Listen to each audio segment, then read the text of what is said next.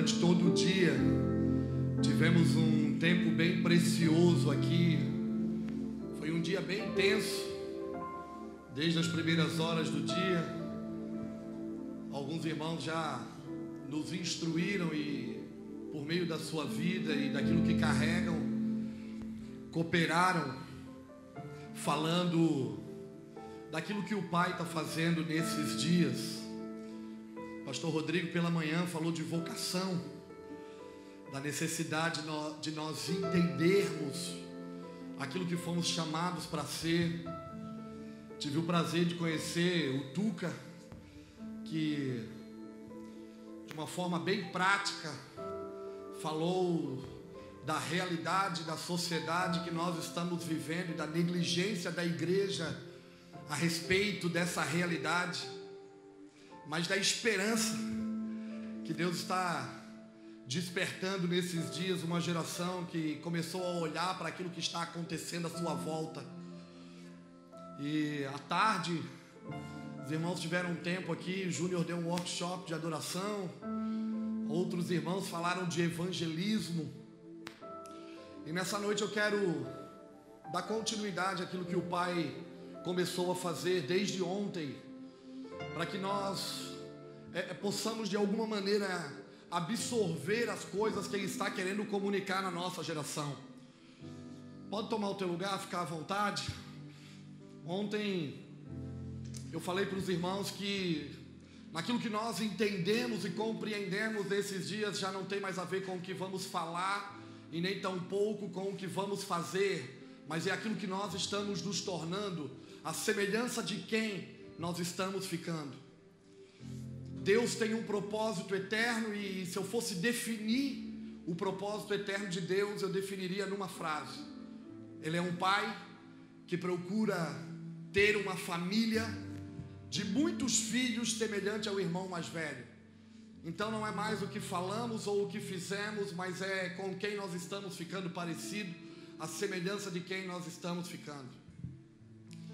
E nessa noite, ontem eu falei aqui um pouco sobre entendermos o tempo, todas as palavras de profecia sobre a igreja brasileira, sobre a nossa nação, dos últimos 40 anos, tudo que o Senhor profetizou sobre os nossos dias, aquilo que o Brasil se tornaria no cenário mundial.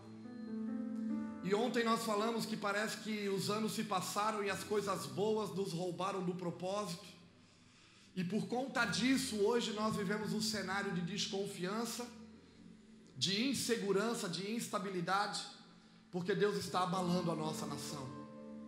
Mas ontem nós também falamos sobre uma expectativa, porque Deus é o Deus de continuidade, e aquilo que Ele falou sobre os nossos dias, nós cremos que Ele é fiel para cumprir e para fazer. Nós falamos que a palavra profética, ou a palavra de profecia de Deus, ela é condicional não para Ele, porque Ele é Deus, mas ela é condicional para a nossa vida, o lugar que nós precisamos estar e as responsabilidades que nós precisamos assumir.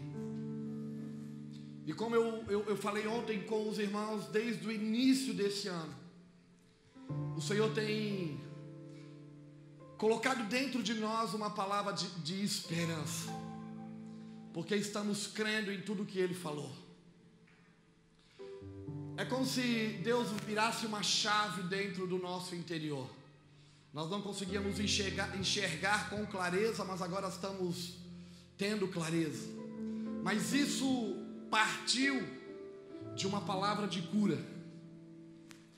Lembra que ontem eu falei que aquilo que nós vamos ser lá fora vai depender de quanto nós deixarmos Deus fazer dentro de nós. Nos últimos anos, Deus está trabalhando para edificar a sua casa. E quando nós falamos da casa do Senhor e de restauração, a restauração de todas as coisas, há, há dois livros da Escritura que são relevantes para os nossos dias: Esdras e Neemias. Esdras vai falar da restauração do templo, aquilo que nós somos, e Neemias vai falar da restauração dos muros da cidade, o lugar onde nós estamos. E nesse período nós percebemos que Deus está restaurando aquilo que nós somos, como igreja, para restaurar o lugar onde nós estamos como igreja, porque ninguém pode dar aquilo que não tem. Deus está nos curando nesses dias para que a gente assuma as responsabilidades que Ele tem nos chamado para viver. Uma igreja que vai fazer a diferença no dia chamado hoje, do tempo chamado agora.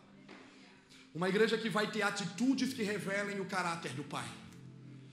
Lembra que ontem, quando nós encerramos a reunião, eu falei que era um tempo de a gente ser igreja, que é um tempo de nós é, desencurtinarmos, tirarmos a maquiagem e, e essa imagem de santidade que nós não temos, essa imagem de justiça que nós não praticamos. Hoje eu não quero falar muito dessas coisas, eu, eu quero hoje falar de encorajamento. Eu vou continuar falando de tempo. Lembra que ontem eu falei que eu mudo o texto, mas eu falo da mesma coisa porque eu só tenho uma mensagem. E daí eu falo em outro texto que é para os irmãos pensar que eu estou pregando uma coisa diferente. Mas na verdade eu estou falando da mesma coisa. E aonde Deus mudou a minha concepção e, e, e, e Ele mudou o meu entendimento nesses últimos meses foi por uma palavra de cura. Sabe o que eu percebo por onde eu passo? Eu percebo uma igreja querendo fazer até as coisas com o Senhor, mas eu percebo uma igreja um pouco cansada. Ela não está cansada da obra do Senhor, porque a obra do Senhor não cansa, mas ela está cansada com o sistema. Voltamos. Saímos do ar por algum momento, mas já voltamos. Então eu percebo que muitos de nós estão cansados da religião. Lembra que ontem à noite, quem estava aqui ontem à noite? Talvez eu vou ser repetitivo um pouco hoje, novamente. Sabe por que, eu sou repetitivo? Porque parece que a gente ainda não está vivendo as coisas que Deus falou, então não dá para falar de coisas novas enquanto nós não vivermos aquilo que Ele já falou. Enquanto nós não cumprirmos e executarmos o que fomos chamados para fazer, não dá para entrar em novos assuntos. Porque nós vamos precisar viver aquilo que já foi falado sobre os nossos dias. E ontem eu estava falando sobre eu perdi a esperança ou a expectativa que as palavras que Deus falou sobre o Brasil se cumpriria nos nossos dias, por causa do estado que a igreja brasileira se encontra. Mas nos últimos meses essa esperança, essa expectativa voltou e voltou debaixo de uma palavra de cura. E eu quero testemunhar com você nessa noite talvez trazer encorajamento para que você se posicione. Pastor Rodrigo, eu não sou muito bom com temas. E, e ontem, mas ele me pediu, tinha falado que era para falar ontem a importância do reino. Eu não sei se eu consegui falar da importância do reino ontem. E hoje era para tentar falar sobre morrendo para o eu, é isso? É morrendo para o eu. Morrendo para o eu é fácil de falar. É, eu, eu tenho aprendido esse ministério todos os dias. Porque já não tem mais a ver comigo, nem com o meu ministério, nem com a minha denominação, nem com aquilo que eu quero fazer, mas é com aquilo que o meu pai está fazendo. E eu quero estar envolvido naquilo que ele está envolvido. Então, para envolver naquilo que ele está envolvido, eu tenho que morrer para o eu. A cada manhã e a cada dia. No início desse ano, em dezembro, nós todos os anos, todos os anos não, nos últimos três anos nós fizemos uma conferência em Curitiba com alguns irmãos que nós caminhamos juntos. O Júnior também está sempre lá, os meninos do Nove Graus. E, e lá em Curitiba nós chamamos aquele lugar da casa dos X-Men, porque só tem mutante. É, é, tem os caras estranhos, cheios de superpoderes. Você pode olhar para mim com essa cara cabeludo, barbudo, essa cara de maconheiro que eu tenho. Eu não sou maconheiro, é só a cara. Mas você pode olhar para essa minha cara e achar que eu sou estranha, porque você não foi em Curitiba ainda na casa dos X-Men. Porque se você for na casa dos X-Men, Charles Xavier mora lá, o líder dos X-Men. Ele tem superpoderes. São irmãos que nos edificam, e, e nos últimos três anos nós nos reunimos para construir algo, porque acreditamos numa palavra que o Pai tem liberado sobre esses dias. E sabe onde essa conferência acontece? Ela acontece dentro de, do Acridas. O Acridas é uma associação de casas lares. Alguns chamam de orfanato, nós chamamos de casa de paternidade. O Acridas é um condomínio que tem várias casas de pais sociais. O irmão Guerra, um alemão, vindo da Alemanha, é claro. Há 35 anos atrás ele fundou o Acridas e, e hoje no Acridas, esse grupo de irmãos que nós caminhamos junto, irmão Fabiano Pereira, Charles Xavier, o líder dos X-Men. Fabiano, ele, ele, ele construiu, não, ele, ele edificou um lugar para o Senhor dentro do Acridas, uma sala de oração. De segunda a sexta-feira, das seis da manhã ao meio-dia. O Charles Xavier está lá. Ele mais um grupo de maluco diante do Senhor, exaltando, glorificando e, e, e trazendo a presença do Espírito para aquele lugar. E, e, nós temos visto algumas coisas acontecerem naquele ambiente, né, Júnior? E no fim do ano nós fizemos essa conferência, Eis aí o noivo. 2014 o tema foi como nos dias de Noé. Aquilo que falamos ontem, que o dia do Senhor será semelhante aos dias de Noé, os homens estarão comendo e bebendo, ou seja, estarão fazendo festa. Fala de hedonismo, da satisfação pelo prazer, a busca para satisfazer as necessidades especiais, eh, pessoais. E os homens estarão casando e se dando em casamento. No último ano de 2015, o tema, da, o tema dessa conferência foi Despertando o Espírito dos Restauradores. Porque é uma palavra que nós compreendemos que nesses dias o Pai está mobilizando, Ele está trabalhando para restaurar todas as coisas. E Ele está despertando o espírito dos restauradores. E nós fomos para a conferência um pouco desanimado. O Júnior vinha de uma fase muito difícil dos últimos seis meses do ano de 2015. Os irmãos de Curitiba estavam todos, sabe aqueles dias de desânimo, de precisando de um ânimo. E, e num determinado dia, numa das nossas reuniões, é, um irmão chamado Mauro, você precisa conhecer o Mauro. O Mauro não é um cara famoso. O, o, Mauro não tem o seu nome estampado numa capa de CD. O Mauro nunca gravou nada, ninguém conhece o Mauro. Mas há 25 anos o Mauro tem orado nos montes e nas madrugadas e clamado ao Senhor para que o Senhor levante uma geração que vai revelar o seu caráter nesses dias. E, e nós, por honra, o Mauro já é um cara que tem. Ele não é velho. Eu estou com 40, o Mauro deve ter uns 50, quase 60. E, e, e nós temos. O Mauro é, é desajeitado. Você olha para ele e diz: não dá nada por esse cara. E nós chamamos o Mauro para. Mauro, nós queríamos te honrar. E, e, você é um cara que há muito tempo nessa cidade tem levantado um clamor a Deus para despertar a igreja é, é, é, da cidade de Curitiba. E o Mauro veio. Ele pegou um microfone sem muito jeito. E, e ele dizia: Eu não sou nada. Eu não sou ninguém. Eu sou uma vela. Nós paramos, olhamos assustados para ele e dizemos: Mauro, o que que tem a ver uma vela? E o Mauro olhou para a gente e disse: a vela, ela não tem outra função a não ser morrer para iluminar aquilo que está à sua volta. Uau! E de dezembro para cá, quando alguém pergunta qual é o seu ministério, eu digo: eu sou uma vela. A vela não tem outra função a não ser morrer e quanto mais ela vai diminuindo, mais ela vai iluminando aquilo que está à sua volta. Esse é o chamado da igreja desses dias.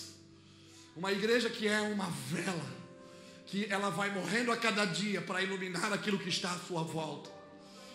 Sabe por quê?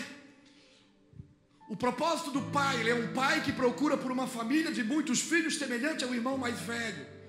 E nós falamos ontem, Romanos 8, 29, que Paulo tem a revelação do sentimento do Pai, aqueles que de antemão conheceu, ele predestinou, ele determinou para que se torne a imagem e a semelhança do primogênito.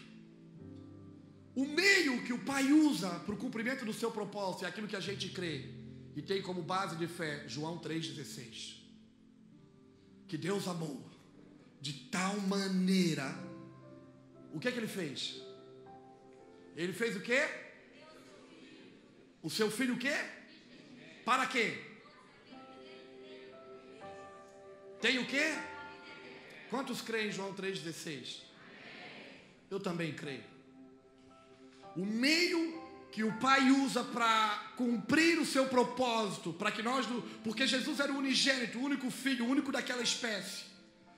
O Pai dá aquilo que ele tinha de exclusivo para que agora se torne o primeiro de muitos irmãos e pede que a gente se torne a imagem dele. O meio que ele usa para o cumprimento do seu propósito é dar o seu filho. Mas sabe de uma coisa que a gente vai aprendendo com o passar dos anos?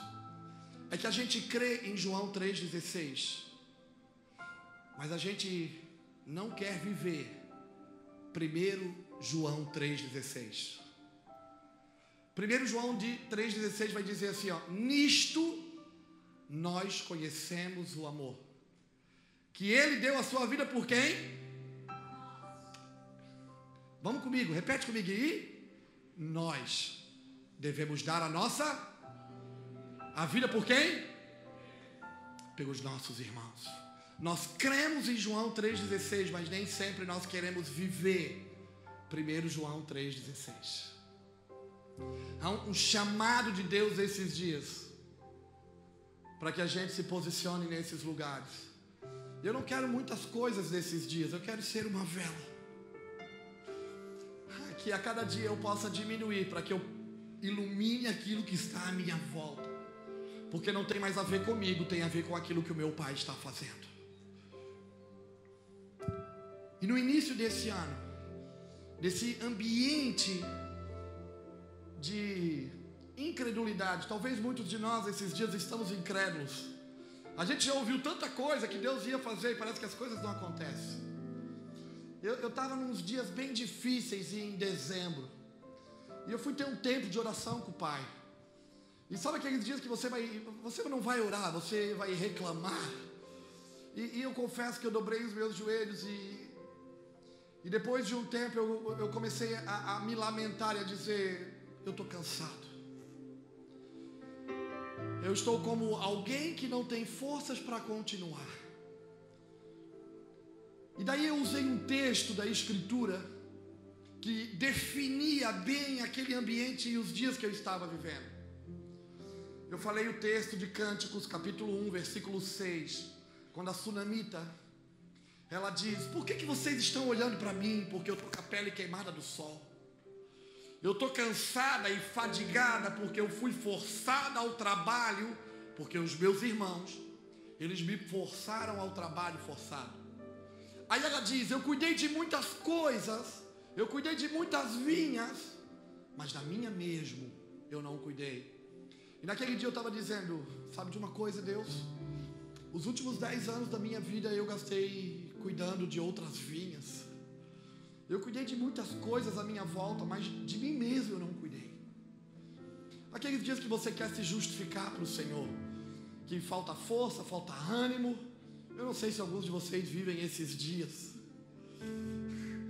E, e a Sunamita está dizendo: os meus irmãos me forçaram ao trabalho. Eu cuidei de muita coisa, mas de mim mesmo eu não cuidei, da minha casa eu não cuidei, da minha vinha, ela estava falando do seu corpo.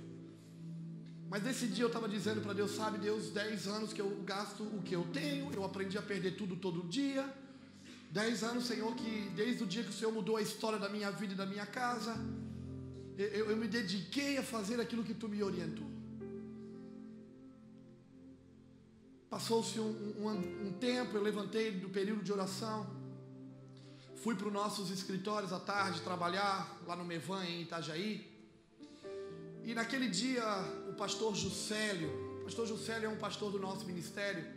Na verdade, eu acho que ele é o único pastor de verdade entre nós. Lá nós temos, no Mevan tem 116 pastores. Deve ter uns 60, 70 em funcionamento. Desses 60, 70 tem uma equipe, um presbitério, que nós fizemos parte. E o Juscelio é parte desse presbitério. E nesse presbitério cada um tem uma função. E, e, o Juca, como a gente chama ele, o Juca é o cara que tem o pastoreio, ele carrega a unção do pastor, ele, ele é o pastor do nosso meio.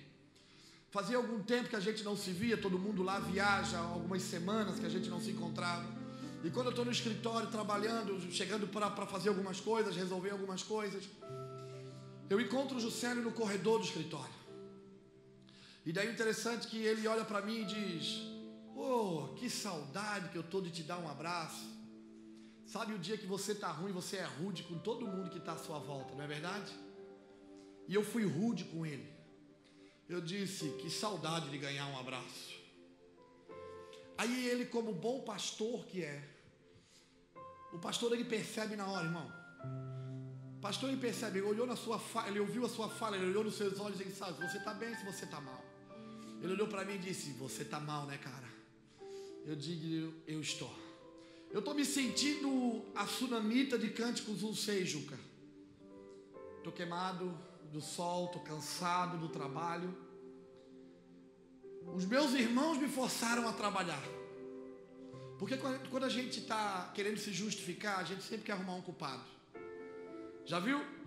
A gente quer, a gente quer botar culpa em alguém. Alguém me forçou a isso. O meu cansaço é porque alguém me obrigou. As dificuldades que eu estou vivendo é porque alguém me obrigou. E eu disse: Ah, meus irmãos me forçaram ao trabalho forçado. E ele é parte dos meus irmãos.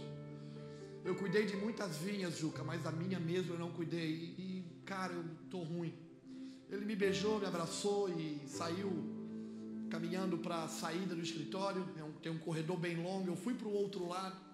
Mas antes dele chegar na porta da saída, ele olhou para mim e ele foi usado por Deus para liberar uma palavra de cura. Ele olhou para mim e disse: Ei, só não esquece de uma coisa.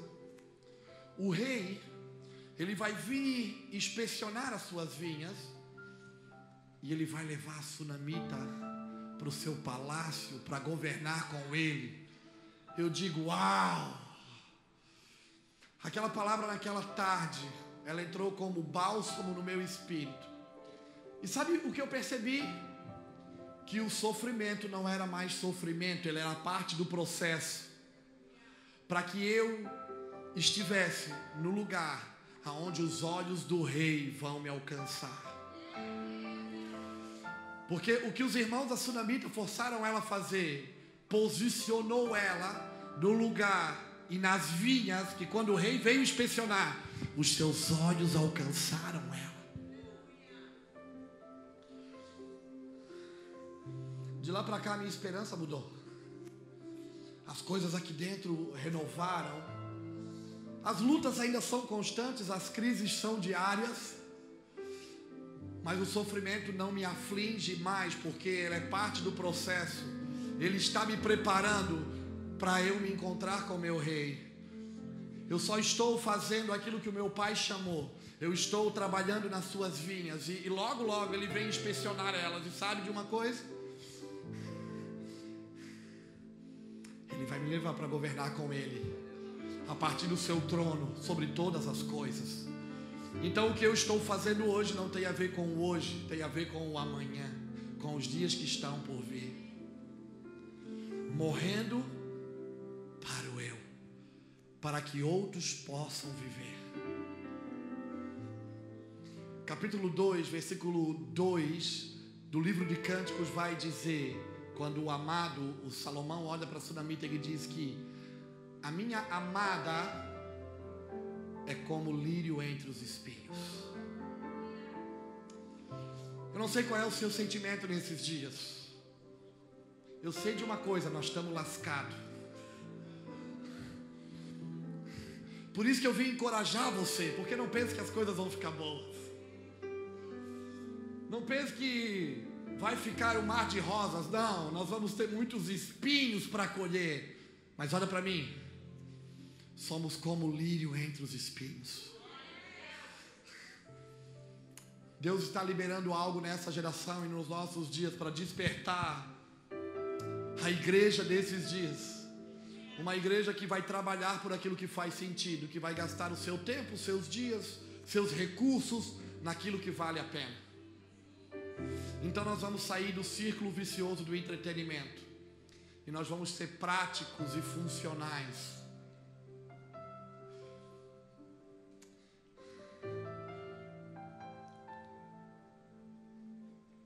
Por que, que nós estamos lascados? Porque Deus está julgando a nossa nação. Por conta de toda a negligência que nós praticamos nos últimos anos. Agora Ele está julgando para nos reposicionar. Juízo vem ensinar o que é justiça. Eu queria que os irmãos abrissem a escritura comigo, em Deuteronômio 32, porque Deus vai, Ele está mudando a nossa linguagem, Deus está mudando a nossa postura, Deus está nos reposicionando. Tem coisas que nós fizemos que serviu até aqui, tem coisas que nós precisamos fazer, então nós vamos precisar nos adequar àquilo que Ele está fazendo. Tem coisas que Ele deixou a gente fazer, mas tem coisas que Ele não vai mais deixar a gente fazer, porque Ele está nos chamando para representá-lo, ou seja, para santificar Ele diante dos homens nesse tempo. Deuteronômio 32, se não me falha a memória, o versículo que eu quero ler é o 46 em diante. Aleluia. Depois falou o Senhor a Moisés naquele mesmo dia, dizendo: Sobe ao monte de Abarim, ao monte Nebo, que está na terra de Moabe, de fronte de Jericó. E vê a terra de Canaã, que darei aos filhos de Israel por possessão. E morre no monte ao qual subirás Recorde-te ao teu povo, como Arão, teu irmão, morreu no monte Or e se recolheu ao seu povo. Portanto, transgrediste contra mim no meio dos filhos de Israel as águas de Meribá, de Cádiz, no deserto de Zim, pois não me santificaste no meio dos filhos de Israel. Feche teus olhos um pouquinho, querido. Não há nada maior do que o Senhor nessa noite, meu Pai. Só tem uma coisa que nos faz estar aqui, só uma coisa. É o desejo de aprender de Ti, de ouvir a Tua voz e de nos relacionarmos mais intimamente contigo por meio do Teu Espírito através do Teu Filho. Por isso, Pai, nós nos levantamos em nome do Teu Filho Jesus contra todo conhecimento que se levanta contra a tua sabedoria, contra todo sofisma, toda mentira, todo engano. E clamamos, Pai, para que tu possa comunicar através do teu espírito comunicar a nós aquilo que tu estás desejoso para fazer nos nossos dias. Pai, coloca todas as coisas em ordem Senhor, dá uma voz de comando aos teus anjos das regiões celestiais. E coloca as coisas, todas as coisas, no seu devido lugar. Nós não clamamos para que tu rasgue o céu, porque os céus já foram rasgados. Mas nós te pedimos para que possamos, que o Senhor nos permita acessar aquilo que está disponível a nós nessa geração. Alinha o nosso coração ao teu, alinha o nosso espírito ao teu. Nós declaramos aqui que sem ti nada podemos fazer. Nós declaramos aqui, Pai, que sem ti nada somos. Ajuda-nos nas nossas fraquezas, nossas mazelas, nossas dificuldades. Nos reposiciona. Vem com o reino de justiça nesses dias.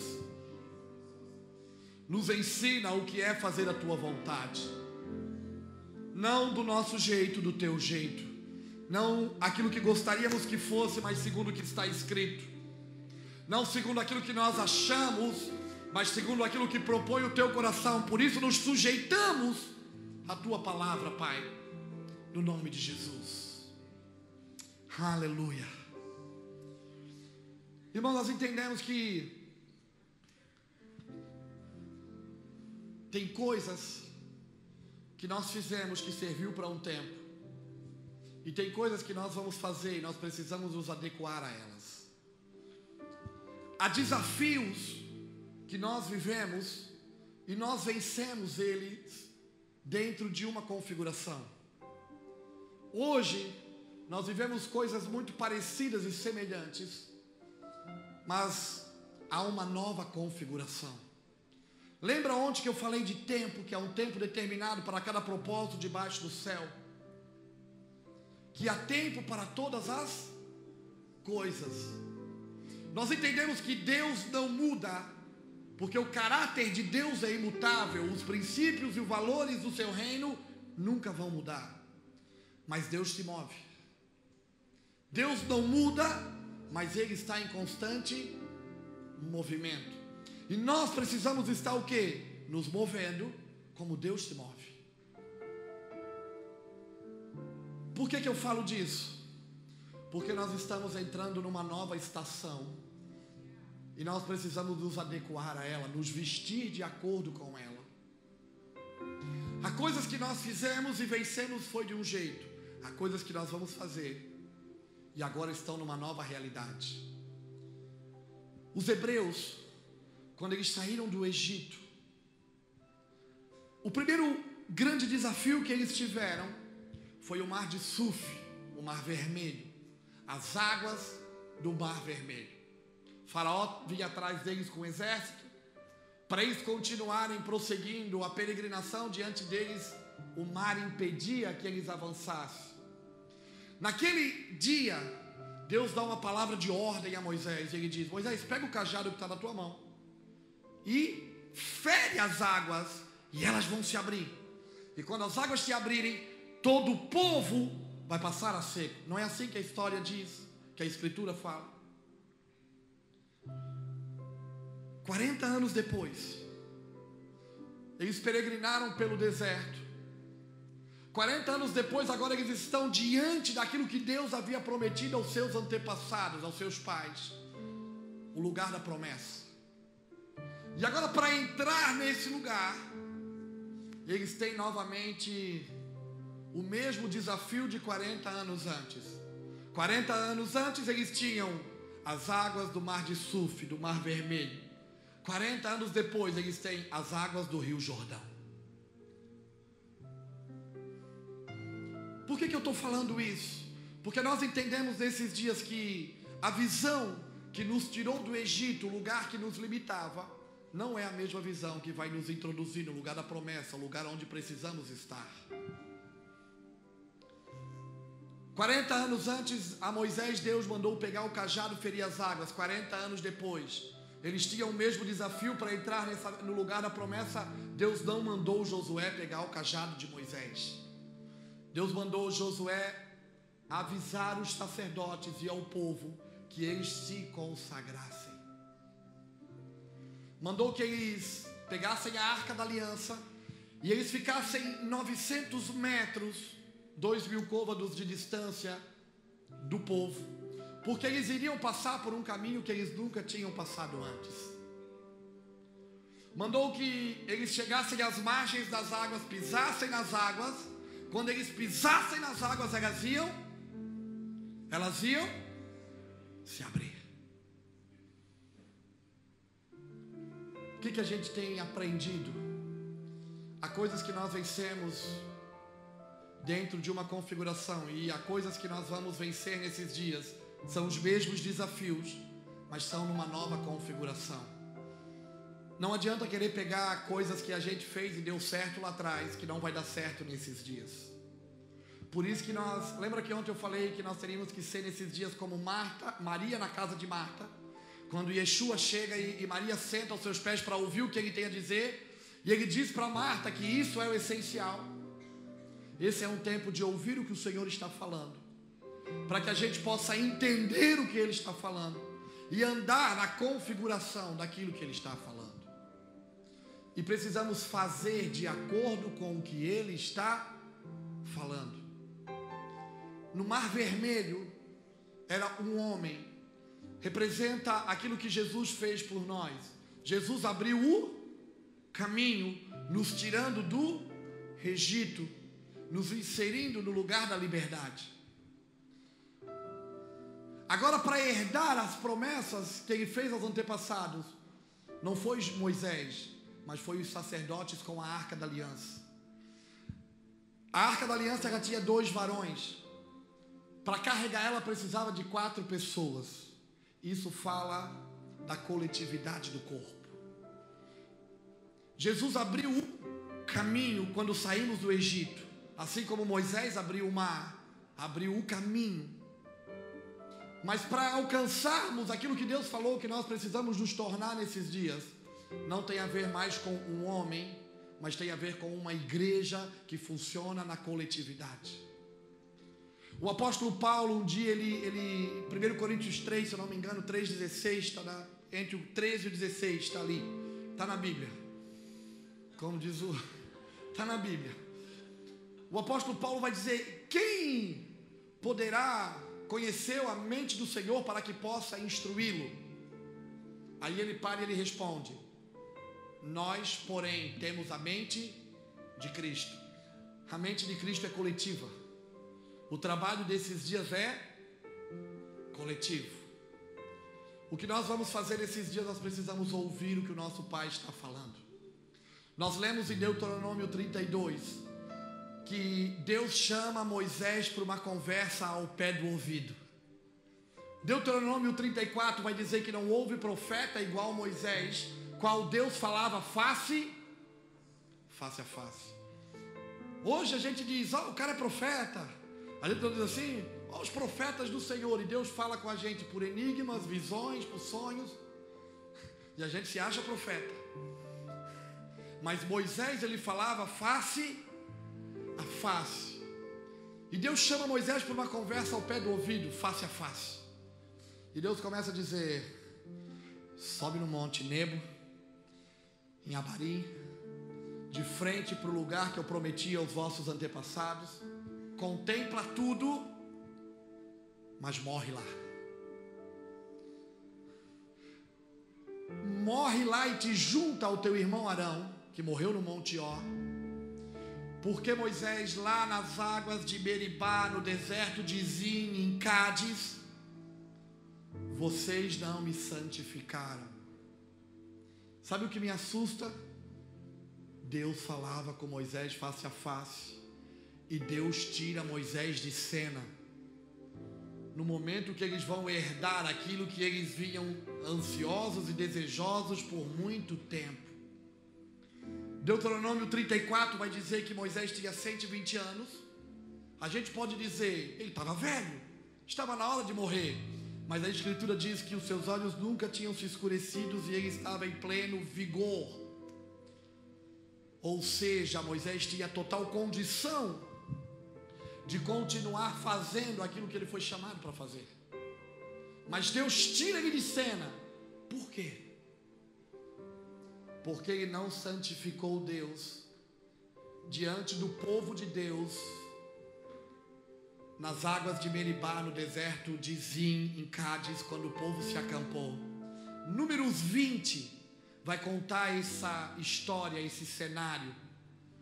A Bíblia diz que eles chegam e acampam em Cádiz, no deserto de Zim, e não havia água ali nem para eles e nem para os seus animais.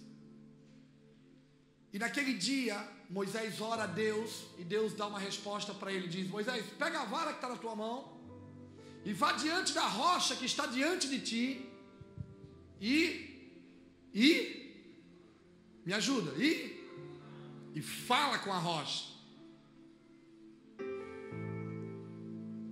Eu quero voltar alguns anos antes. Quando eles saíram do Egito, Êxodo 17. Eles estão num lugar chamado deserto de Refidim. E eles têm o mesmo cenário de Números 20. Logo que eles saíram do Egito, eles chegam em Refidim. E eles não têm água para eles e nem para os seus animais. E o povo começa a murmurar e a reclamar de Moisés. E Moisés vai também para o Senhor junto com Arão, seu irmão. E o Senhor diz: Moisés, pega a vara que está na tua mão e fere a rocha. Um contexto dentro de uma configuração. Deus permitiu Moisés ferir a rocha. Alguns anos depois, o mesmo cenário, o mesmo contexto, mas agora numa nova configuração. Deus diz: pega o cajado que está na tua mão, mas fala. E nós lemos que Deus disse: Moisés, tu não pode entrar porque tu não me santificou. Essa palavra santificar ao Senhor, ela significa: vocês não me representaram diante dos homens. O que, que Moisés fez de errado aquele dia? Moisés revelou uma ira que não tinha no coração de Deus. O povo estava murmurando, o povo estava reclamando, mas naquele dia Deus estava estabelecendo o seu governo. Deus não estava irado. E Moisés ele promoveu o milagre. O povo foi saciado, teve água que brotou da rocha, mas ele não representou Deus como Deus deveria ser representado. Por que, que eu estou falando isso? Porque mudou a configuração do que Deus está fazendo no Brasil. Lembra que ontem eu falei que eu era xiita? Eu queria pendurar uma dinamite no meu peito ou na minha cintura, entrar na igreja, puxar a cordinha e explodir ela. Por quê? Porque nós estávamos debaixo de uma configuração. Deus estava indignado. Mas nesses dias Deus está estabelecendo o seu governo. Não tem mais a ver em destruir, arruinar, em arrancar, mas agora é implantar e construir. Ele está construindo e edificando a sua casa. Representar o Senhor é o que? É encarnar os seus sentimentos. Deus é espírito, se revela espiritualmente, e sempre que Ele quis se comunicar com os homens numa realidade espiritual, Ele busca alguém que encarne os seus sentimentos. Naquele dia, Moisés operou o milagre, mas não encarnou os sentimentos de Deus. Ele não entendeu o que Deus estava sentindo. Por que, que eu estou falando isso? Porque nós, nesses dias, estamos sendo chamados a encarnar o sentimento de Deus. E a termo, eu vou passar para lá para te atrapalhar com a câmera, tá bom? Eu, eu, hoje eu tenho que andar no corredor, assim, eu tenho que olhar para os irmãos. Tá bom? Se você não quiser olhar para frente, você vem olhando para trás, não tem problema. Eu, eu, tenho a necessidade, às vezes, de olhar nos olhos dos irmãos para ver se eles estão entendendo. Você não precisa entender tudo o que eu falo, você precisa receber no seu espírito o que eu falo, e depois o espírito vai fazer você entender. Eu estou falando isso nesses dias porque nós temos que encarnar os sentimentos de Deus. Lembra que ontem eu falei que o Brasil carrega uma palavra que seria celeiro de missões, um agente de transformação. Que o Brasil estava no momento de transformar as coisas à sua volta, de sustentar outros povos, sustentar outras tribos, sustentar outras nações. E Deus promoveu o Brasil no cenário mundial. Mas agora Deus está sacudindo a gente, abalou as nossas estruturas, por quê? Porque Deus deu coisas e condição da gente se movimentar, e em vez de nós construirmos altares, nós levantamos torres. Deus nos chamou para levantar altares e nós pegamos o que Ele nos deu e construímos torre. Lembra de Babel? Vamos edificar uma cidade, vamos construir uma torre, vamos chegar ao. Para que, que eles queriam chegar ao céu? Para ver Deus? Para ter o seu nome reconhecido. A igreja dos últimos anos ela trabalhou por reconhecimento. E Deus promoveu ela, mas em vez de levantar altares para a glória do seu nome, ela buscou o reconhecimento dos homens.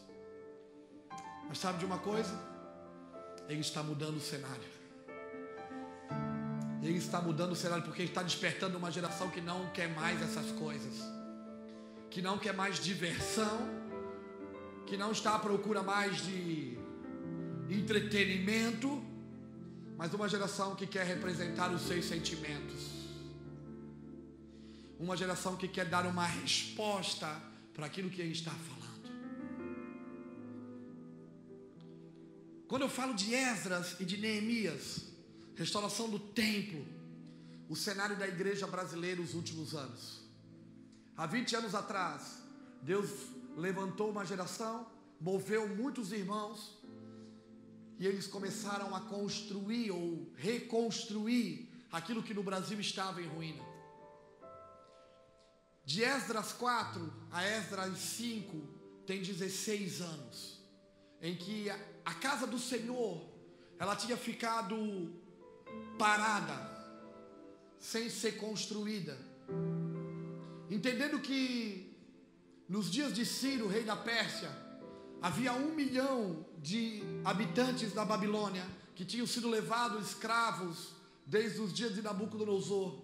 E quando se cumpriu a palavra de Jeremias, os 70 anos, Ciro baixa um decreto de liberdade, 50 mil homens, eles voltam para Sião. Naqueles dias, Rodrigo, foi muito mais difícil voltar para Sião do que ficar em Babilônia. Porque eles não foram escravos da Babilônia como eles foram no Egito. No Egito eles estavam acorrentados, trabalhavam para construir as cidades celeiros de Faraó. Mas na Babilônia não, na Babilônia eles podiam plantar, colher, negociar. Eles tinham liberdade de se movimentar. Então naqueles dias foi muito mais difícil deixar a Babilônia do que ficar na Babilônia. Eles já estavam livres. 50 mil homens voltam para Sião para reconstruir a casa do Senhor, assim como no Brasil. Houve um despertar e um mover, e muitos irmãos se movimentaram, saíram dos sistemas religiosos. O que é Babilônia? Às vezes as pessoas perguntam: política, controle e manipulação. Todo lugar que tiver política, controle e manipulação, não é Deus que está no governo, é espírito babilônico. É um sistema que não está inserido só na religião, é na to em toda a sociedade, a esfera da sociedade que a gente vive. Eu estou falando de politicagem, tem a boa política, mas todo lugar que tiver politicagem, controle e manipulação, não é Deus que governa. Trabalhar para estabelecer o reino de Deus é ir contra esse sistema de controle, de manipulação e de politicagem. E 50 mil homens voltaram para Sião e começaram a reconstrução do templo, até nos dias de Ataxerxes, que também baixa um decreto e proíbe que eles deem continuidade. 16 anos a obra ficou parada. O Brasil vive esse período. Deus fez algo, falou algo, mas em um determinado momento nós deixamos de cumprir o papel que fomos chamados. Quando eu falava do texto de Ageu, Ageu e Zacarias são profetas contemporâneos que profetizaram entre Esdras 4 e Esdras 5. Um no segundo ano do rei Dário, no sexto mês, o outro no, oitavo, no segundo ano, no oitavo mês. Quando eu falava do texto de Ageu, que Ageu diz assim: Não é tempo de vocês morarem em casa de fino acabamento, enquanto a minha casa está em ruínas. Eu achava que Deus estava falando aos religiosos. Não, Deus estava falando ao remanescente que tinha voltado para Sião para reconstruir a casa dele. Parece o cenário que a gente vive. Um despertar, um mover, e daí chegou num determinado momento. Deus não estava dizendo, vocês têm que morar mal, morem em barraco de favela. Não, eles não estavam falando isso. Não, comprem uma barraca, abandonem tudo. O que ele estava condenando era: não é tempo de vocês morarem em casa de fino acabamento, porque aquelas casas que eles construíram foram com os recursos que Deus tinha dado para que eles edificassem a casa do Senhor. Eu não sei se isso traz a memória a você, ou se você olha no cenário da igreja brasileira e você consegue ver isso. Uma igreja chamada para construir algo para Ele, mas em um determinado momento pegou o que Ele deu e está construindo para si próprio. Aonde é que a minha esperança voltou? Que quando o Senhor começou a nos curar na virada desse ano e nos deu uma palavra, Zacarias 4:10, ele diz que o povo se alegrará quando vê o prumo na mão de Zorobabel. Aí ele diz: Zorobabel começou a construção dessa obra, e Zorobabel vai terminar esta obra. Ele lançou os fundamentos e ele vai terminar. A nossa esperança é que nós temos visto o prumo na mão de Zorobabel. E estamos vendo uma geração se levantando, como diz Zacarias 4,6, agora não mais por força, não mais por violência, mas pela obra do meu Espírito. E o que nós vamos fazer nesses dias? Nós vamos trabalhar para preparar um lugar, para preparar uma casa, um ambiente, onde o Deus de Jacó possa se revelar e se manifestar. Sabe por que, que Davi é chamado o homem segundo o coração de Deus? Fala sério.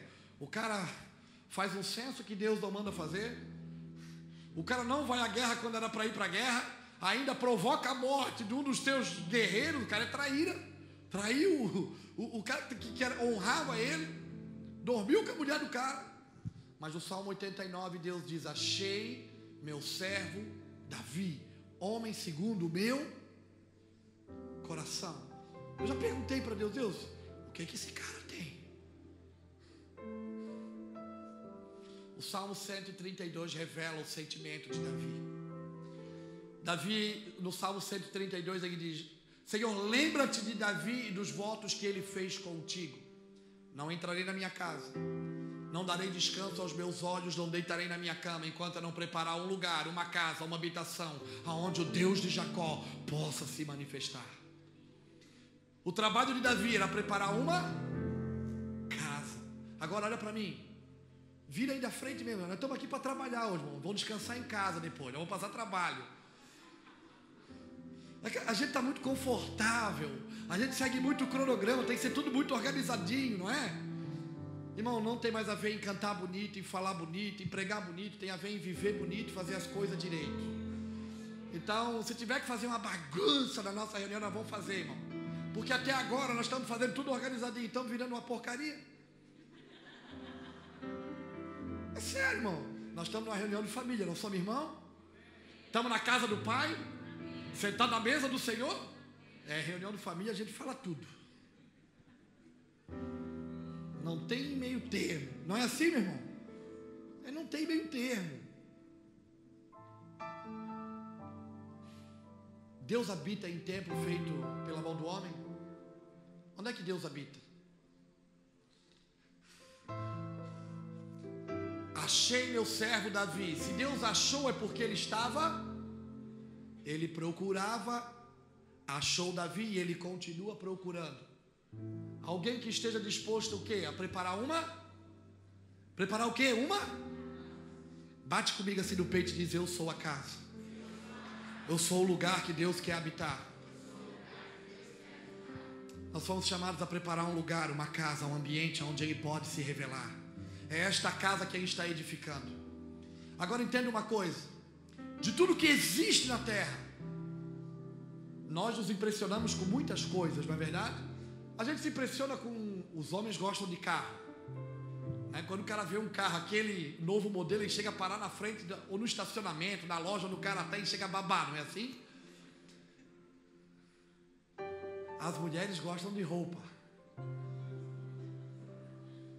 Tem umas irmãs que passam na vitrine do shopping, quando ela vê aquele sapato, ela diz: Ai, coisa mais linda. Às vezes a gente se impressiona aqui em São José, tem construções muito bem feitas, casas muito bonitas. Às vezes a gente se, se, se impressiona com grandes construções, não é assim? Deixa eu falar uma coisa para você, Deus não. Tem problema se impressionar com as coisas bonitas e gostar de coisa boa? Não, irmão, eu gosto de coisa boa. Não vivo por causa delas e não trabalho para ter elas, trabalho para ter outras coisas. Não tem problema. Mas Deus não se impressiona com as coisas que a gente se impressiona. Só tem uma coisa que impressiona Deus. O que, que impressiona Deus, irmãos? O que, que Ele deseja? O que, que Ele deseja? O que, que impressiona Deus? São pessoas. São vidas. E sabe o que a gente descobre? Nós passamos a vida desprezando aquilo que impressiona a Deus. Nós passamos a vida desprezando o que Deus te impressiona. Nós damos valor para o carro e não damos valor para o que Deus se impressiona. E depois tem uma cara de pau de dizer eu te amo mais do que tudo. Mentiroso, irmão.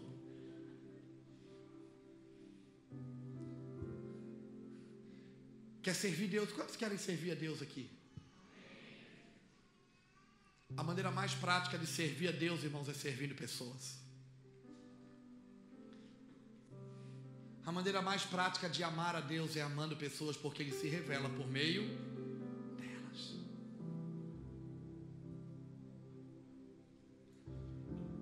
Sabe por que eu estou pregando aqui hoje?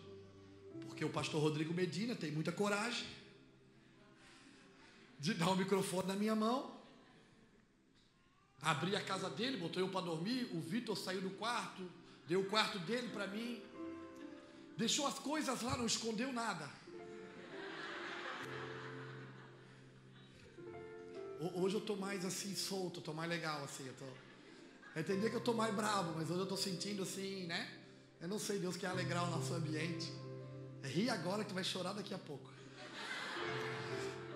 É para rir, agora nós vamos rir, daqui a nós. O Vitor deixou tudo lá, tem uns boné bonito, cara. Mas sabe por que eu posso estar aqui hoje? Porque um dia alguém acreditou que eu podia ser transformado. Há 11 anos atrás, querido, eu era só mais um drogado na minha cidade. Eu falei para a pastora Elaine hoje, ela se assustou. Eu disse, pastora, as coisas de valor da minha casa não tinha muita, porque as que tinha eu já tinha vendido. Ficava na casa do vizinho. Eu vendia a roupa da minha esposa e dos meus filhos. Eu tirava a comida do armário e da geladeira para trocar por droga. Mas teve um dia que alguém passou pela minha vida, movido pelo coração do Pai. E, e sabe o que ele viu em mim? Uma casa. Ele olhou para mim e viu. E ali existe uma casa. Era só um barraco velho. não tinha aquela musiquinha que canta como criança, não tinha teto, não tinha nada. Era uma casa muito engraçada. Não é assim? Mas quando alguém olhou para mim, não viu o que eu era, viu aquilo que eu podia me tornar. Sabe o que a igreja dessa geração perdeu? E, e eu estou voltando a falar de coisas que eu tinha deixado de falar nos últimos anos perdeu sensibilidade, perdeu toque, perdeu abraço. Pode abraçar? Perdeu.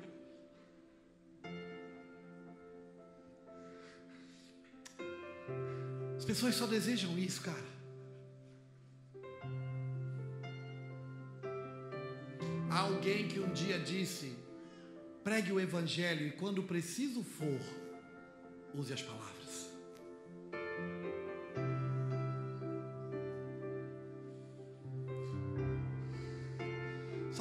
Deus quer levar a igreja brasileira de novo? Para o lugar de compaixão. Nós perdemos a compaixão pelo perdido.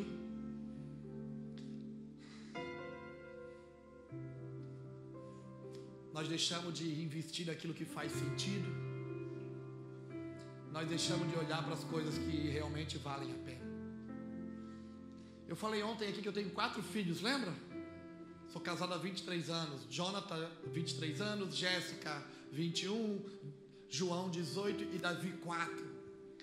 Sabe por que Davi pôde nascer? Davi Emanuel é o nome dele, o amado Deus conosco. É isso que ele significa. Sabe por que quem pôde nascer? Porque alguém acreditou que tinha jeito. Eu entrei no tema, viu, Rodrigo? Estava falando evangelho. É, entrei no tema: justiça social, evangelismo, adoração. Estou conseguindo, tá vendo? Tô, tô melhorando, tô conseguindo organizar a coisa aqui.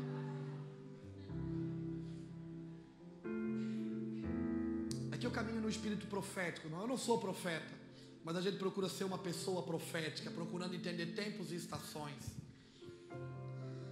E durante alguns anos a gente tem falado sobre a edificação da casa do Senhor. Já dei muito burro, irmão.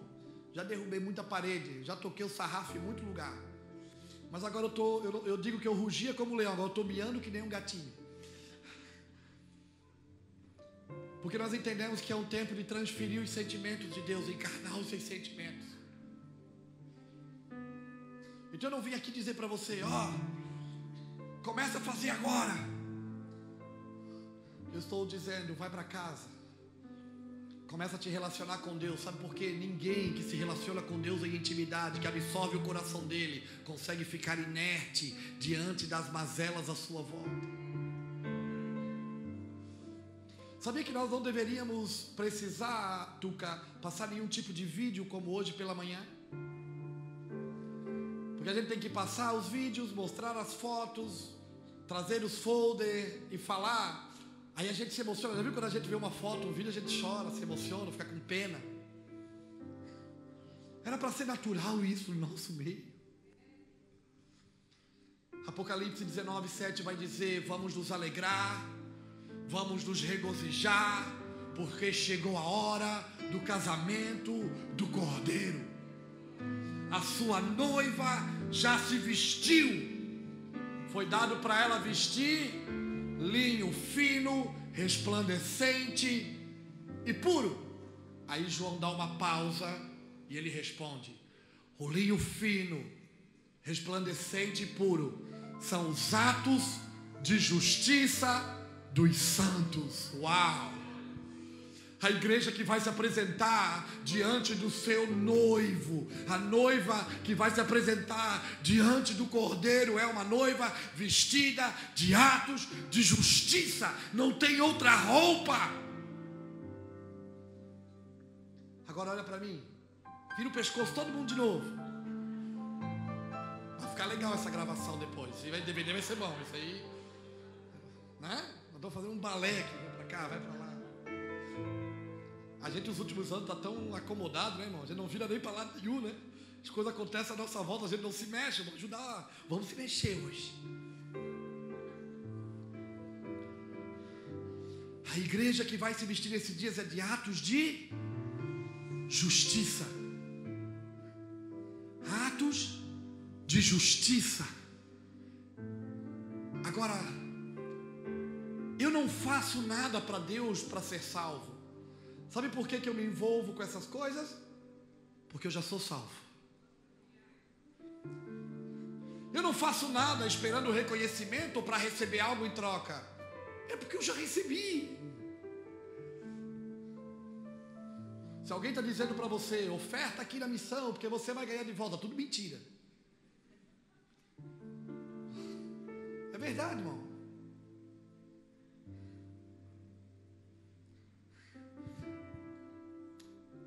10 anos, nós fizemos coisas que nós não temos capacidade, habilidade e condições de fazer. Mas nós fizemos por compaixão. Como alguém olhou para nós um dia e acreditou que tinha jeito para a nossa vida, a gente está olhando as coisas à nossa volta e também está dizendo: tem jeito para esse cara. Tem verdade. Para ti também.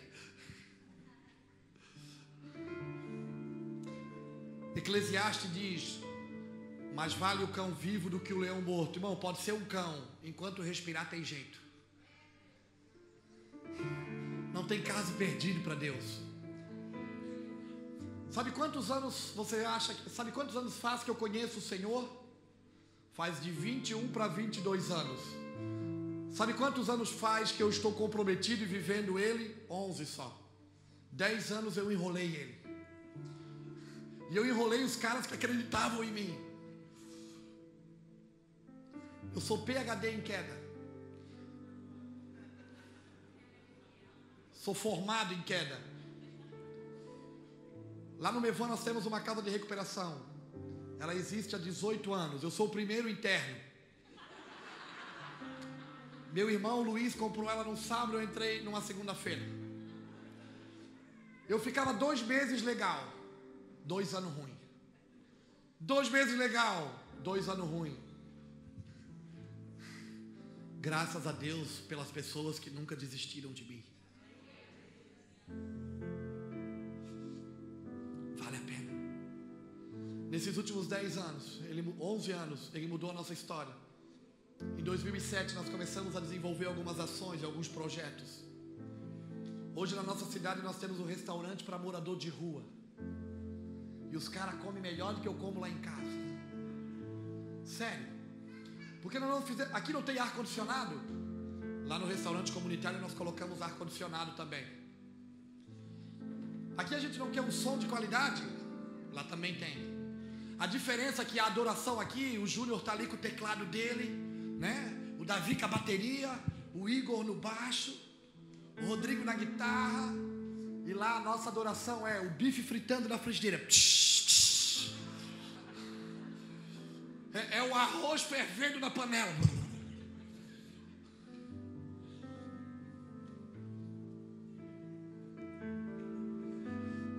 Adoração não é algo que eu posso fazer para Deus, é algo que eu estou me tornando. E a forma da gente adorar Deus lá é, é, é fazendo coisas para servir o próximo Agora sabe quais é os caras que a gente serve? Aquele que rouba a nossa casa de madrugada. É difícil acreditar nessas coisas, irmão. Falando assim é bonito, mas quem já foi roubado aqui sabe. Dá uma raiva no dia, não dá? A gente quer matar o cara. Nós estamos acostumados a ser roubados, irmão. Fomos já muitas vezes. E tivemos que ajudar eles, o mesmo cara, todas as vezes que ele nos roubou.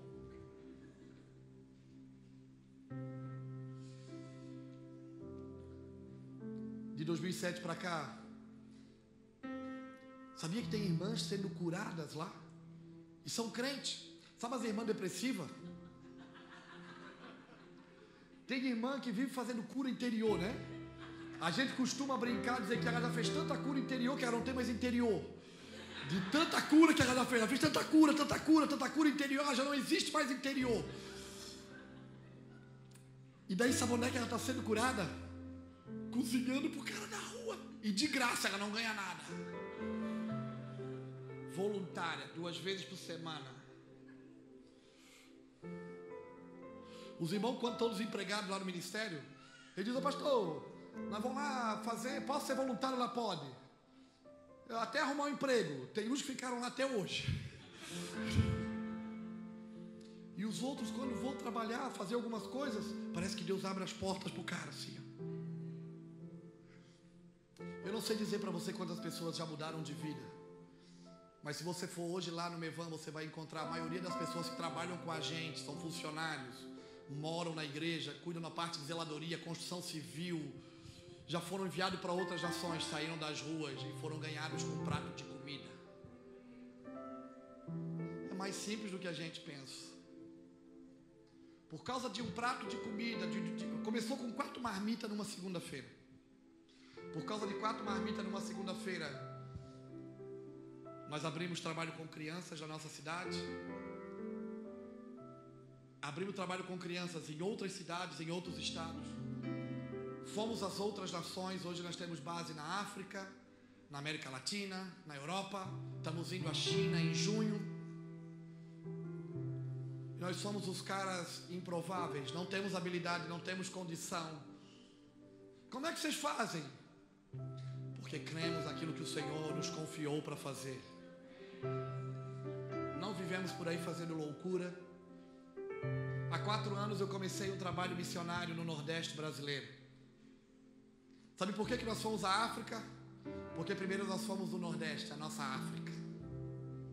Nordeste brasileiro tem nove estados. 10 mil povoados ou 10 mil comunidades, 14 milhões de pessoas. Há uma estatística que diz que existe menos de 1% que, crê, que conhece o Jesus da Bíblia. Baixa escolaridade, sem saneamento básico, sem água potável, muitos vivendo de, da, da agricultura de subsistência. E há quatro anos nós temos uma base num povoado chamado Horto do Salitre. Juazeiro da Bahia, 40 quilômetros do centro de Juazeiro. Eu vou lá todo mês, eu estou embarcando, eu vou para casa essa manhã, chego em casa amanhã, uma hora da tarde. Segunda-feira de manhã eu estou indo para Cruzeiro, em São Paulo de Cruzeiro. Eu vou a Campinas pegar um avião e vou para lá. Eu vou todo mês, eu passo uma semana do mês lá. Hoje tem 17 pessoas trabalhando lá, de várias partes do Brasil. O que, que eles estão fazendo? Sendo igreja. Desenvolvendo a vida e a missão da igreja. Trabalhamos com contraturno escolar na área da educação, formando, é, é, tirando as crianças de uma baixa escolaridade dando condições de elas serem aperfeiçoadas e terem oportunidade. Eu arrendei uma terra no último ano, lá no deserto, na terra seca, no sertão. Desenvolvemos um projeto de irrigação, eu planto melão e cebola. Colhi melão essa semana. Colheu 10 mil quilos quarta-feira, colhe 10 mil quilos segunda, porque nós estamos fazendo uma missão sustentável. Gerando trabalho, gerando recurso para sustentar aquilo que Deus está fazendo. Não porque Deus precisa, é porque nós não queremos ficar de braço cruzado.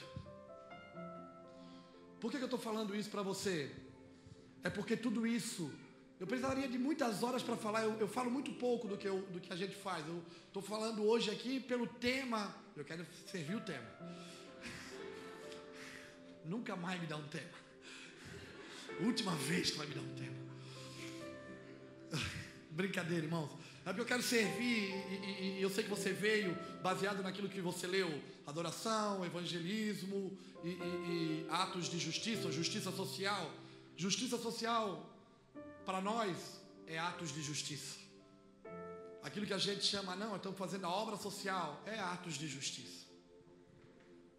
Tudo isso começou, irmãos, numa segunda-feira com quatro marmitas e a gente foi expandindo o trabalho.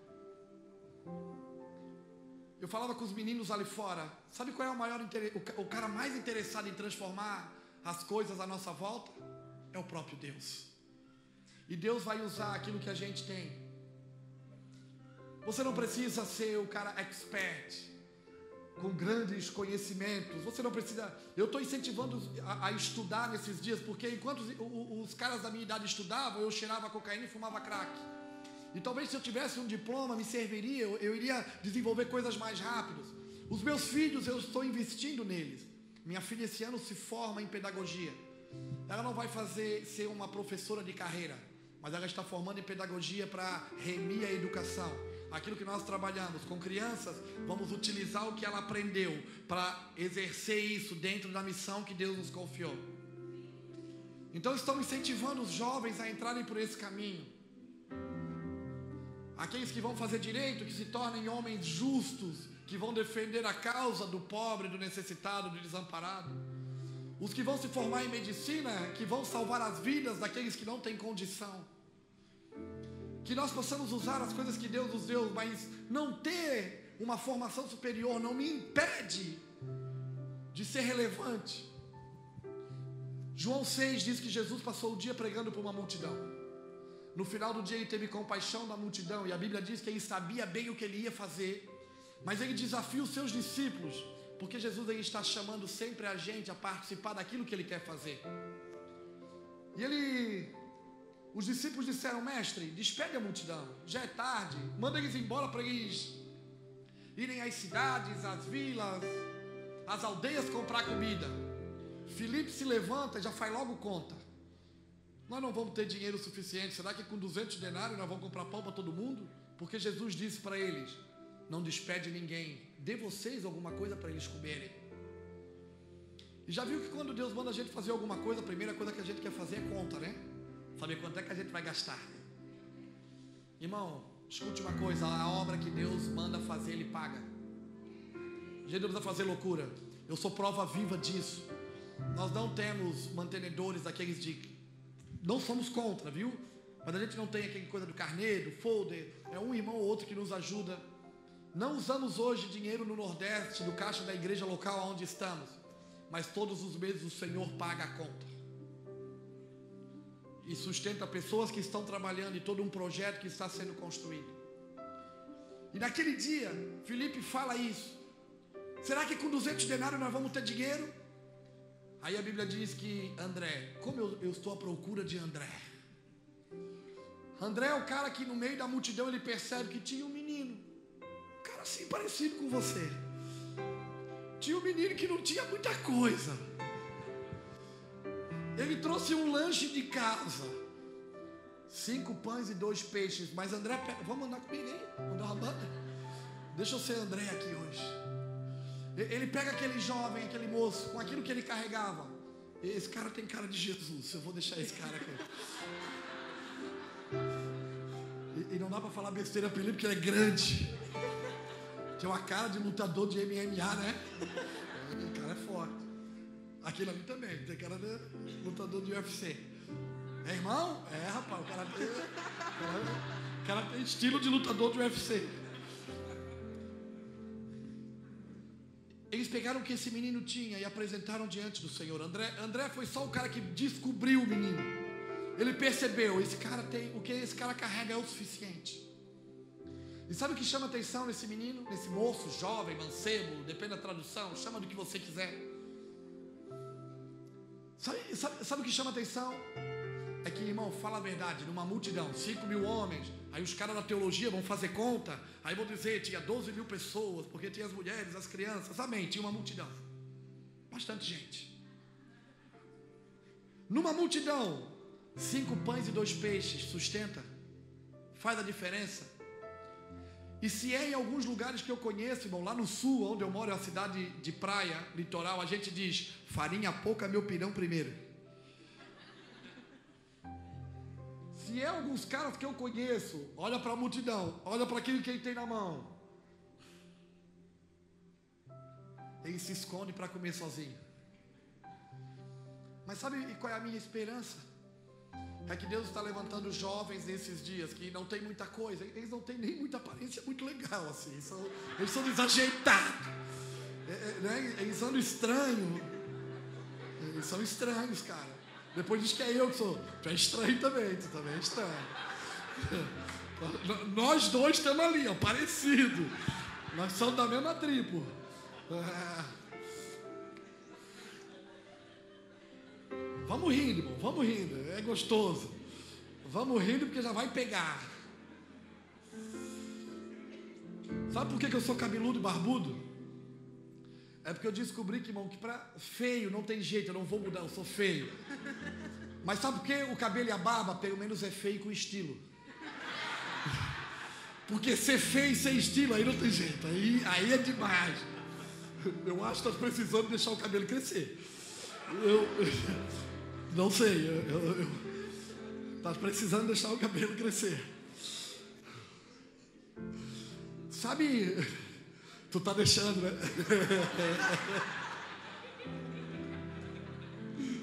ah, irmão, sabe que Deus é lindo, que Deus está puxando a nossa orelha e deixa a gente se alegrar com Ele. Deus está dizendo assim: vocês estão fazendo tudo errado, eu estou falando o que vocês não estão fazendo. Mas vocês vão se alegrar comigo hoje. O Júnior falou no início da reunião que era uma noite de graça, e sentia graça. Não é, Júnior? É graça. Sabe qual é a minha esperança? É que eu tenho visto Deus levantar jovens esses dias que eles não têm muita coisa, mas eles estão queimando tanto pelo Senhor, que eles estão fazendo como o Tuca falou nessa manhã. Eu estava com meu diploma de publicitário. Mas o dia que ele me confrontou, eu disse: Ah! E eu larguei, ele não largou a publicidade, ele largou os seus sonhos pessoais, os seus projetos pessoais. E Deus tem levantado uma geração que está abrindo mão dos seus projetos pessoais. Eles não têm muita coisa para oferecer, mas eles estão dizendo: Eu disponibilizo, eu, eu, eu apresento, eu, eu, eu disponibilizo para ti. Beleza, vai lá. Desculpa a brincadeira aí. Por que, que eu falo isso? Porque às vezes a gente olha para a nossa vida e a gente acha, ah, eu não sei fazer. Bem-vindo ao clube dos que não sabem fazer. Ah, eu sou improvável. Bem-vindo ao clube dos improváveis. Não é pela sua capacidade, é pelo Espírito dele. Naquele dia Jesus pega, eu vou pegar a carteira do cara, ó, pão e peixe. Vou sustentar uma multidão hoje. Tem cartão aqui, rapaz. Eisa, é tua? Peguei a carteira do cara errado. Não dá para ser do mais magrinho, menorzinho. Jesus pegou o pão e o peixe. Jesus não disse, Pai, multiplica. A gente faz isso às vezes, não é? A gente quer fazer algumas coisas, Deus manda a gente fazer e a gente vai logo. Deus, se tu multiplicar, eu faço. Tudo mentira. For fiel no pouco. Eles deram na mão do Senhor, o Senhor apresentou aos céus e disse: Pai, graças eu te dou. O que nós precisamos, eu não vou levar embora, não, deixa aqui O que nós precisamos nesses dias, querido, é agradecer por aquilo que nós recebemos do Senhor, disponibilizar a Ele. Sabe por quê? Porque quando ele pegou o pão, ele partiu. E à medida que ele partiu, ele repartiu. E quando ele repartiu, multiplicou. Uau! Segundo Flávio José, o historiador hebreu, não está na Bíblia, mas a história, a tradição fala. Não vai dizer que eu falei heresia depois, que não está na Bíblia. Isso é tradição, é história. se acredita que aquele moço era Estevão, que mais tarde se tornou um mártir. A Bíblia diz que depois de ter organizado eles de 50 em 50 e de ter saciado a fome de todos, sobrou 12 cestos. Eu acredito que um cesto daquele eles deram para aquele menino de novo. Eu acredito. Não tenha medo de disponibilizar o que você carrega. Você não é pequeno demais. Você não sabe pouco demais. O que você precisa é se posicionar no lugar certo. Deus está construindo algo nessa geração, nesses dias. Ele conta com a gente.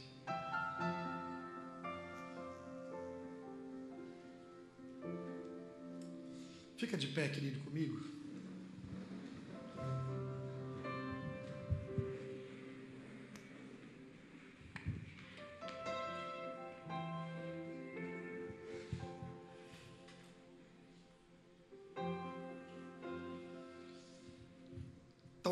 Falar de outras coisas, mas eu percebo que isso era o que Deus queria mexer com a gente dentro do tema.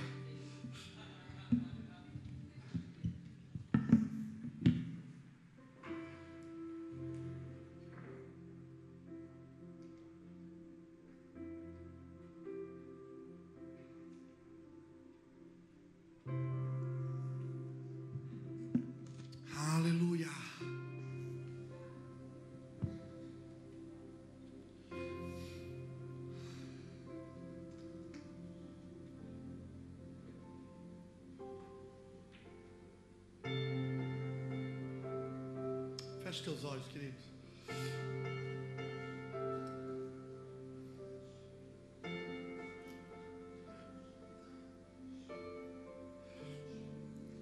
Nós precisamos nos tornar o tipo de pessoa que o Pai busca nesses dias.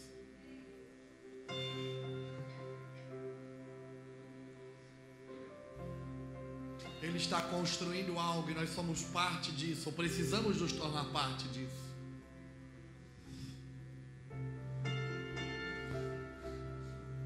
Precisamos representá-lo diante dos homens, ou seja, comunicar os seus sentimentos.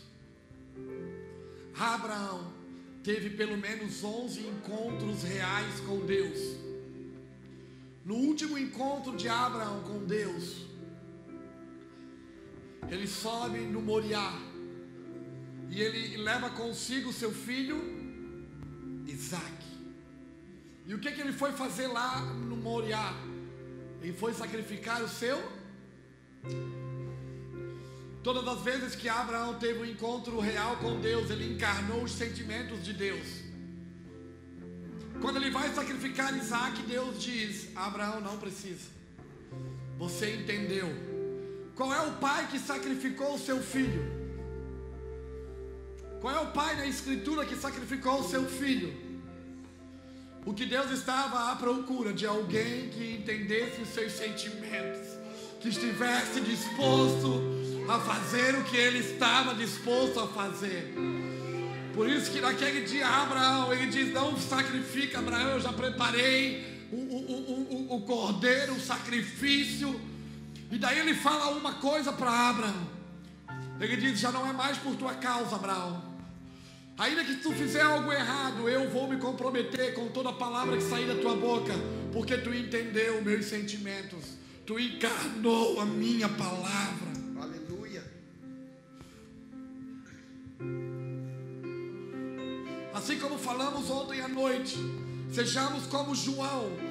Quem era João? Um profeta? Não, mais do que um profeta, ele era a profecia, a mensagem de Isaías 40 que possamos nos tornar a palavra de vida, aquilo que Deus falou sobre o Brasil, que nós possamos nos tornar. A igreja brasileira, ela não é a mais responsável, ela não é a mais organizada, mas ela carrega algo para esses dias, porque ela tem toque. A igreja o brasileiro ele tem o negócio de tocar, de beijar, de abraçar. Ele gosta de relacionamento. Nós não somos os mais responsáveis e os mais organizados, mas as nações, elas esperam por nossa manifestação. O Senhor falou que o Brasil seria como um jardim que iria liberar um perfume nas nações. Eu só quero nesses dias soprar para que um perfume seja liberado, que possamos ser ativados.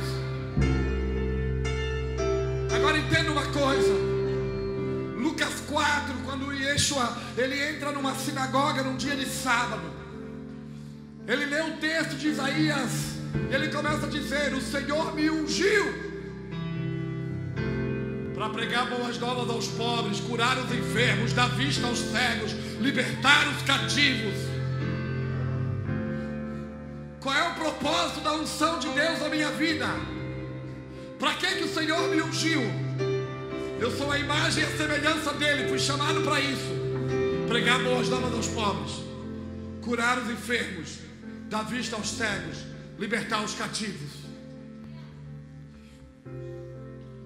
Eu sei que esses dias, escute, não adianta a gente querer sair fazendo todo tipo de trabalho agora, porque Ele está curando a gente, Ele está preparando um sacerdócio que vai responder do jeito certo. Nós não vamos mais fazer do jeito errado. Como falávamos aqui pela manhã, os irmãos falaram, o safari gospel. Não vai ter mais missão para sair na selfie. Atos de justiça, dando sacolão para o pobre. Atos de justiça, sopão na madrugada. Atos de justiça, ajudando a viúva. Atos de justiça, adotando o órfão.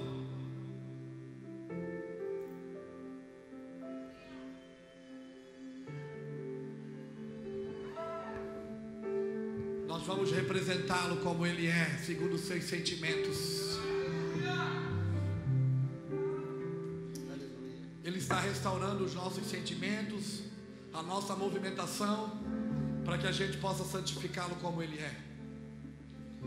O texto da Escritura que me fez desde 2007 a me movimentar em muitas coisas.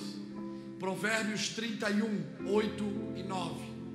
Erga a voz em favor daqueles que não podem se defender. Erga a voz e julgue com justiça a causa do pobre, do desamparado e do necessitado. Erga a voz. O que vocês foram ver no deserto? Vocês foram ver o que Isaías profetizou, uma uma voz, uma mensagem viva.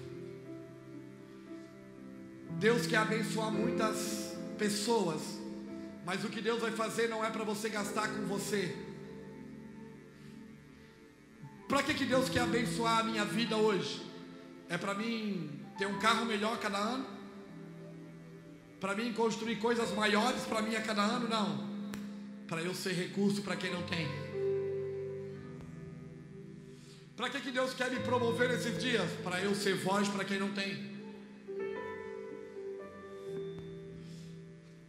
Promover pessoas esses dias? Vai. Não para elas aparecerem, mas para elas se tornarem uma fonte de vida para aqueles que não são.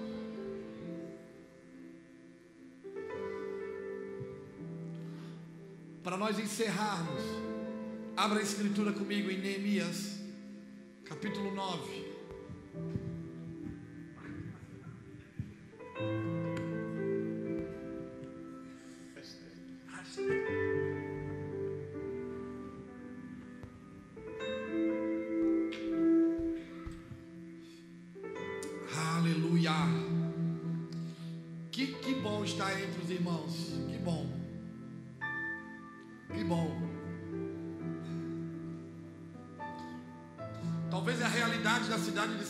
Do Rio Preto não tem muitas dificuldades, talvez.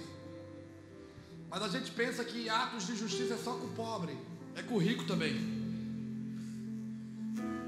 Deus é o Deus que salva o cara que come no melhor restaurante da cidade e o cara que come na lata do lixo. O cara que dorme na calçada e o cara que dorme na melhor casa da cidade. A diferença é que o cara que come na lata do lixo, a gente ganha ele com prato às vezes de comida. É mais fácil, esse é muito mais fácil. O outro é muito mais difícil. Mas ele precisa tanto de Deus quanto o que come na lata do lixo. Porque pobre não é o homem que come na lata do lixo, pobre é o homem que não tem Deus. Roubaram Neemias da minha Bíblia.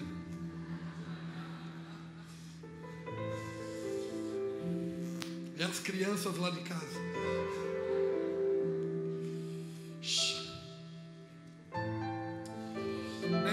Capítulo 9 diz assim: No dia 24 deste mês, ajuntaram-se os filhos de Israel, com jejum, com sacos, traziam terra sobre si, e a descendência de Israel se apartou de todos os estrangeiros e puseram-se em pé e fizeram confissão pelos seus pecados e pelas iniquidades de seus pais.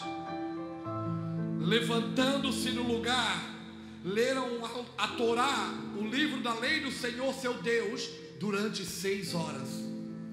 E nas outras seis horas, fizeram confissão e adoraram o Senhor, o seu Deus Vira a página aí, fica no versículo 38 e olha para mim. Neemias 9 vem logo depois de Neemias 7, é claro.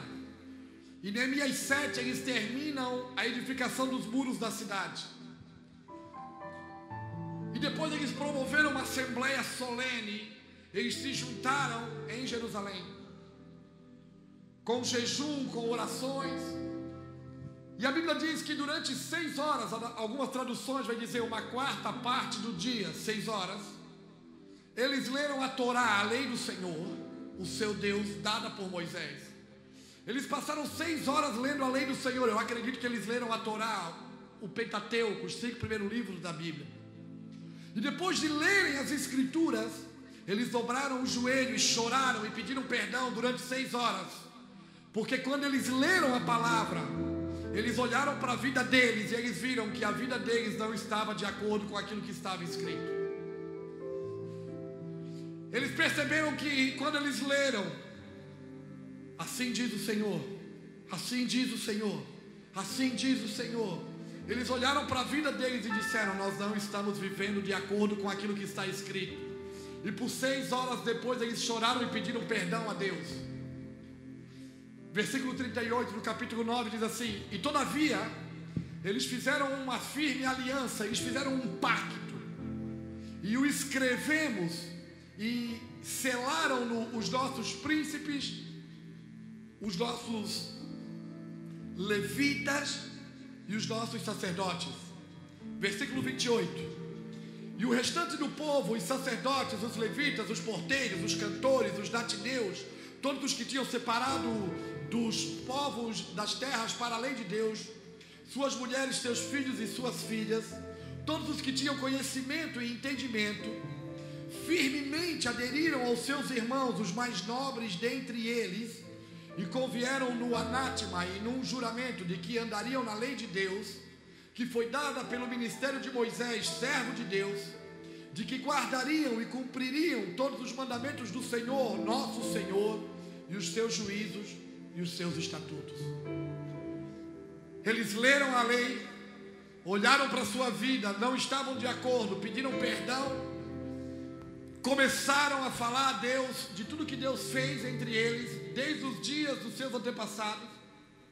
E o versículo 38 diz que eles fizeram um pacto, uma aliança, selada, escrita, e disseram: a partir de hoje nós vamos viver de acordo com aquilo que o Senhor estabeleceu para nós vivermos. E o texto que nós lemos diz que eles colocaram ainda que Deus os amaldiçoe se nós não vivermos essa aliança e esse pacto. Por que, que eu estou falando isso?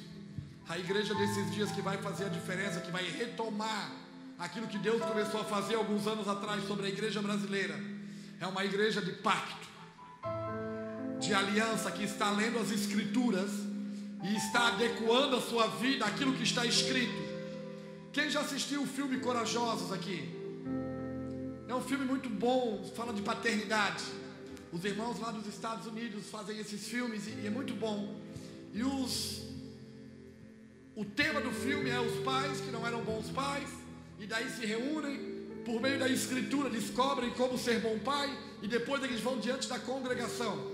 Assinam um termo público e eles dizem: a partir de hoje, nós vamos fazer assim, nós vamos viver assim, nós vamos caminhar desse jeito. Por isso que são chamados de corajosos. O que nós estamos querendo falar é que nesses dias se levante uma igreja de aliança. Que está indo para a escritura dizendo, não, estamos, não está de acordo a minha vida. Aonde é que não está de acordo? Vai, para, vai viver de acordo. Aonde é que está fora? Vou entrar no caminho. E está selando uma aliança e um pacto, escrevendo e dizendo, vamos viver de acordo com aquilo que o Senhor falou. Quantos entendem isso? É um chamado à responsabilidade. Lá em Curitiba, o Júlio não gosta muito, mas a gente chama hashtag Pacto Nacional. Venha fazer parte da casa dos X-Men. Se transforme num mutante esses dias. Agora saiba de uma coisa: que aliança é essa? Eu quero orar com você nessa noite, e daí hoje eu vou fazer diferente de ontem. Eu quero impor as mãos sobre algum de vocês, porque eu quero ativar alguns de vocês para cumprir tempo e modo nesses dias. Tempo, aquilo que Deus está falando hoje, modo, como nós vamos executar aquilo que Deus está falando hoje. Eu quero orar com alguns de vocês, quero liber, compa, compartilhar, comunicar isso, impondo as mãos. E nós estamos chamando ao quê? Ao que, que tipo de aliança é essa? Venha e se torne uma vela. Venha e se torne uma vela. Sua vida não vai ter outro sentido a não ser morrer para que possa iluminar a vida de outros. Uau! Por isso, se você é, se você é ou quer se tornar uma vela, bem-vindo ao clube. Saia do seu lugar. Nós queremos orar nessa noite, fazer um pouco diferente.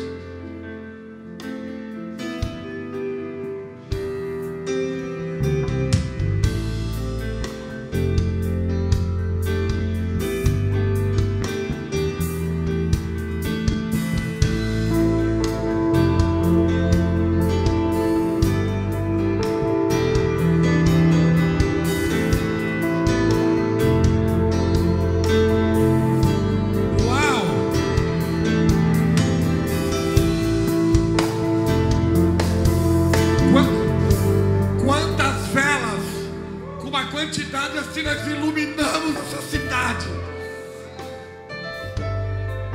Agora olha para mim. Não dá para ser emotivo nesses dias. Não é por emoção, é por propósito. Eu não sei o que você. Acende a luz, por favor. Não é por nada, não. É que eu preciso olhar nos olhos dos irmãos. Não é por emoção. Eu não sei dizer para você o que, que eu faço, irmão Júnior. Sei lá. Vai para tua casa. Entra no teu quarto, fecha a tua porta, vai orar ao teu pai e o teu pai vai te revelar todas as coisas. Agora saiba de uma coisa. Colossenses 1:18. O apóstolo Paulo vai dizer: Cristo é o cabeça da igreja e nós somos o seu corpo. Um corpo é feito de muitos, de muitos, um membro ligado a outro membro, cada um realizando a sua função, vai fazer com que esse corpo tenha vida e tenha movimento. Por que, que eu posso abraçar, beijar e tocar outra pessoa? Porque o meu cérebro manda informação e os membros do meu corpo, cada um realizando a sua função, faz com que eu tenha vida e faz com que eu tenha movimento. O que é isso, igreja? Muitos membros. Você amputaria uma parte do seu corpo? Não, tudo aí tem um propósito e faz assim, e tem sentido. Cada um de nós tem uma função nesse corpo. E quando estamos ligados uns aos outros, cada um realizando a nossa função, nós temos vida e nós temos movimento. A igreja nesses dias que vai ter vida e ter movimento é um corpo ligado ao cabeça que é Cristo. Vamos, eu falei que hoje nós ia ser mais pentecostal, nós estamos mais pentecostal hoje. Só falta falar em línguas para ficar mais pentecostal. Vamos adorar o Senhor, vamos, vamos deixar o Senhor fluir pelo Espírito no nosso meio. Vamos à liberdade para que Ele nos, nos ative. Que tire toda a emoção e que seja literalmente, é, pensamentos sóbrios, com entendimento, que possamos assumir responsabilidades nesses dias. Vamos liberar, Júlio. Você nos disse que para ganharmos temos que perder. Você nos disse que para vivermos temos que morrer. Você nos disse que é o caminho, a verdade e a vida. Então vem, traz a cultura do teu reino.